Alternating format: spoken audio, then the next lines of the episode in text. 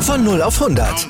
Aral feiert 100 Jahre mit über 100.000 Gewinnen. Zum Beispiel ein Jahr frei tanken. Jetzt ein Dankeschön, rubbellos zu jedem Einkauf. Alle Infos auf aral.de.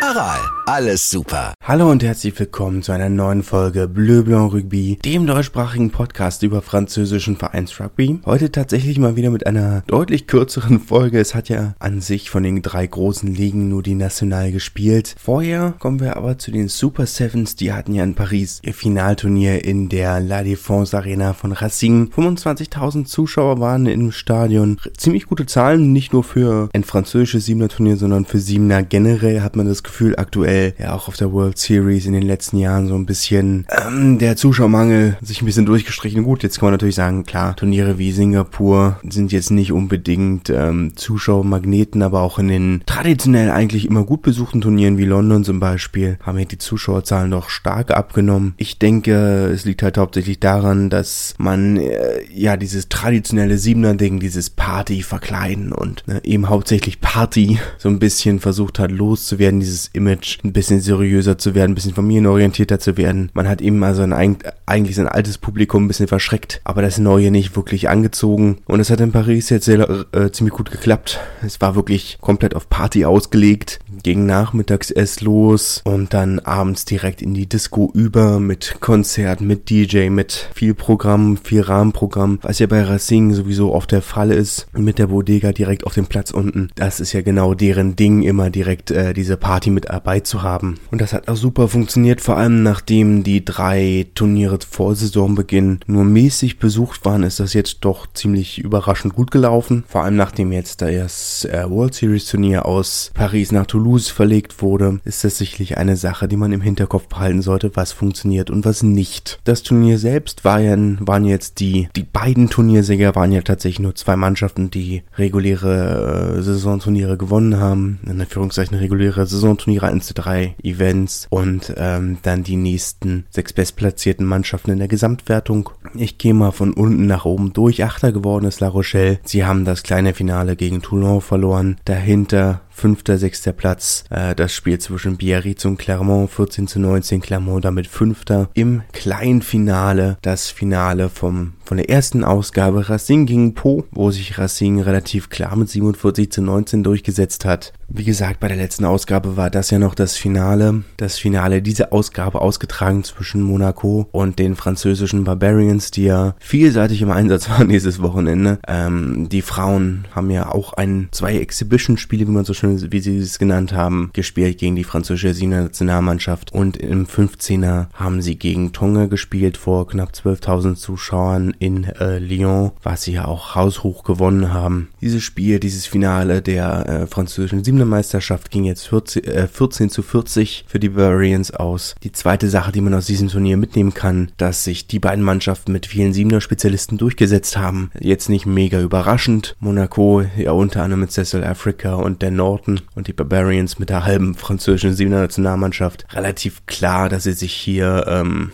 durchgesetzt haben. Man merkt schon, dieses, dass es so eine ähm, immer größer werdende, immer größer werdender Split zwischen den beiden Sportarten gibt. So ein bisschen Volleyball, Beachvolleyball funktioniert zwar. Wir sehen ja auch einige Siebener-Nationalspieler, die jetzt bei 15. dabei sind. Äh, Tivita Veredamu bei Lyon, Jean-Pascal Barak äh, bei Clermont. Ähm, auf der anderen Seite haben wir auch gesehen, dass zum Beispiel Antoine Astori, der für Po aufgelaufen ist bei diesem Siebener Turnier, was heißt für Po, natürlich für Po aufgelaufen ist, ähm, sich gar nicht mal so leicht getan hat.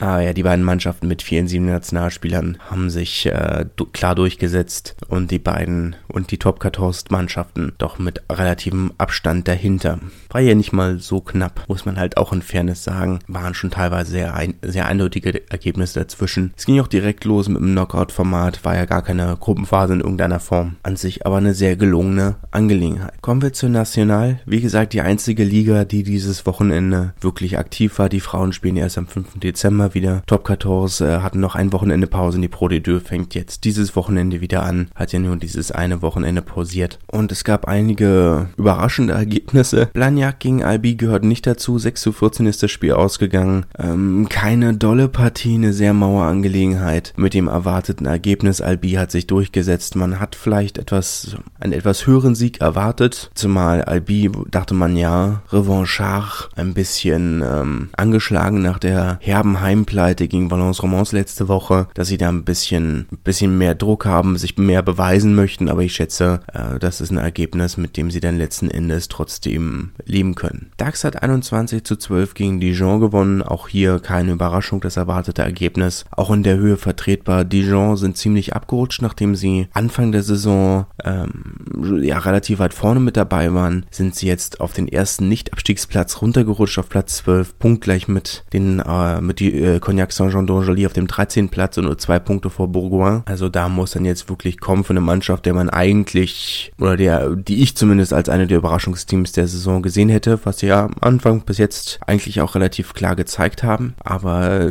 ja, da muss jetzt noch ein bisschen mehr kommen. Vor allem, weil sich die direkte Konkurrenz gar nicht mal so schlecht schlägt. Das Absteigerduell zwischen Valence Romans und Soyon Angoulême äh, hoch auch heiß antizipiert. Ähm, 10 zu 19 ist es ausgegangen. Soyon Angoulême hat tatsächlich gewonnen. Das war eine der Überraschungen dieses Wochenendes. Soyon Angoulême mittlerweile sogar auf den, auf, äh, auf Playoff-Platz vorgerückt, nachdem sie ja doch eine ganze Weile sehr abgeschlagen auf den Abstiegsrängen waren. Tim Menzel hat für Valence Romans wieder gestartet, durfte knapp 54 Minuten spielen. Ja, kleine Überraschung.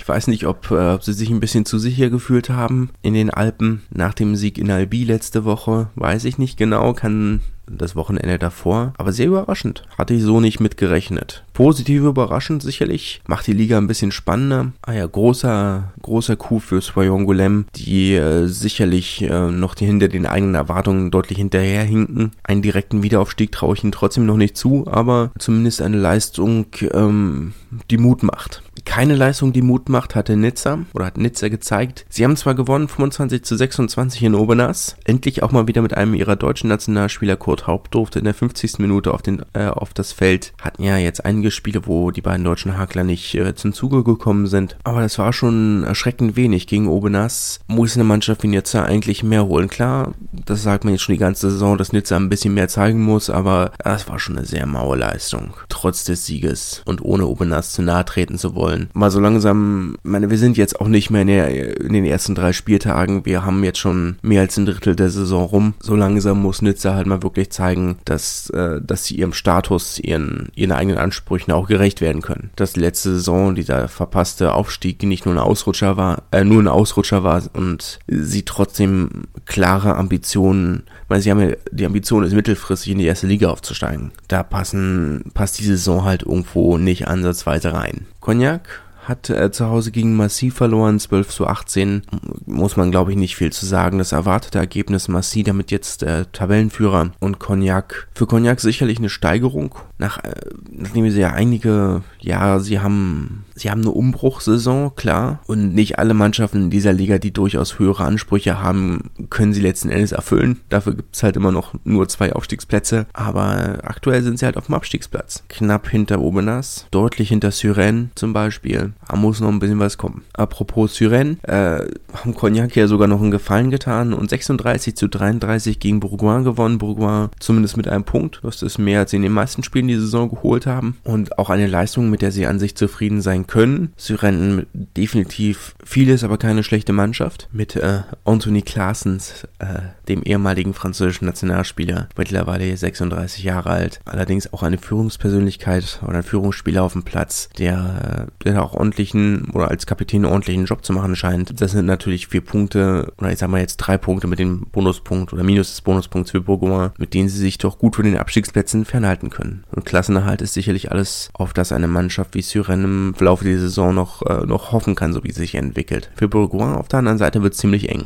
Äh, ja, ich mache diesen Witz nicht schon wieder. Eng war es nicht in, in Chambéry, nachdem sie letzte Woche überraschend verloren haben. Jetzt dieser klare Sieg gegen Tarbe 45 zu 0 mit Offensivbonus. Tarbe mit äh, Maxim Oldmann wieder auf der 15 hat durchgespielt. 45 zu 0 ist vielleicht ein bisschen hart. Ja, das Ergebnis spricht für sich. Ähm, Chambéry sicherlich eine Mannschaft, die, ähm, die im Aufstiegsrennen noch eine größere Rolle spielen kann. Aber da hat es in Tarbe vielleicht auch ein bisschen leicht gemacht. Ich glaube, jetzt kommt halt auch der Punkt mitten in den Alpen, äh, der Winter in. Gut, aber Tarbe sind mitten in den Pyrenäen, bei denen ist es genauso kalt. Das lasse ich auch nicht als Ausrede gelten. Nee, einfach ein komplett gebrauchter Tag für Tarbe. Eigentlich ein Spiel mehr oder weniger auf Augenhöhe, aber so dann halt nicht. Und ein letzter, ein letzter Blick in die Adler Watch. Es war nur noch ein weiterer deutscher Nationalspieler in Frankreich, der dieses Wochenende gespielt hat. Mathieu Ducot hat äh, knapp 60 Minuten für Lana Mason gespielt. Hatte auch wieder einen sehr gebrauchten Tag. 47 zu 9 für, haben sie gegen Tyros in Tyros verloren. Der neue Verein von Richard Hill, der ja Rouen äh, in der Pro de jetzt etabliert hat. Sein neues Projekt. Manchmal frage ich mich dann, warum manche Spieler, also ich meine Elias Hase oder ein Sani Dembele, wenn sie sowieso nicht für ihre Vereine spielen, warum sie dann nicht auch in der Nationalmannschaft eingesetzt werden können. Aber die Rückreise ist vielleicht das Problem. Meine aus Frankreich einreisen ist sicherlich nicht das Problem. Und nach Frankreich wieder zurück aktuell. Hm. Naja, wie dem auch sei,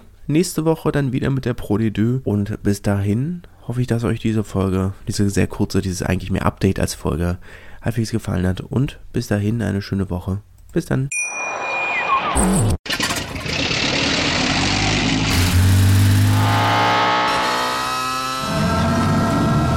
Von 0 auf 100.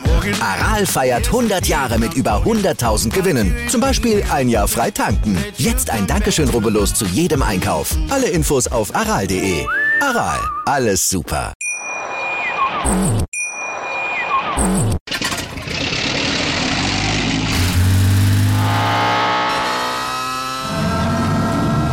Von 0 auf 100. Aral feiert 100 Jahre mit über 100.000 Gewinnen. Zum Beispiel ein Jahr frei tanken. Jetzt ein Dankeschön, rubbellos zu jedem Einkauf. Alle Infos auf aral.de.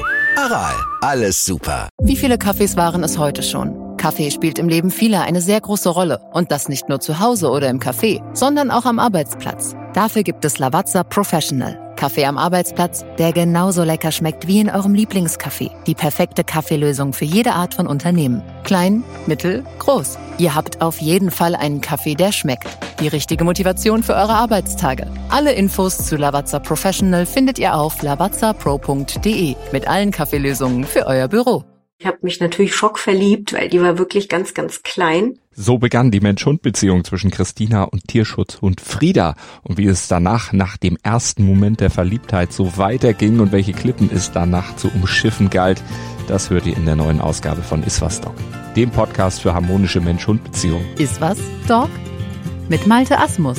Überall, wo es Podcasts gibt.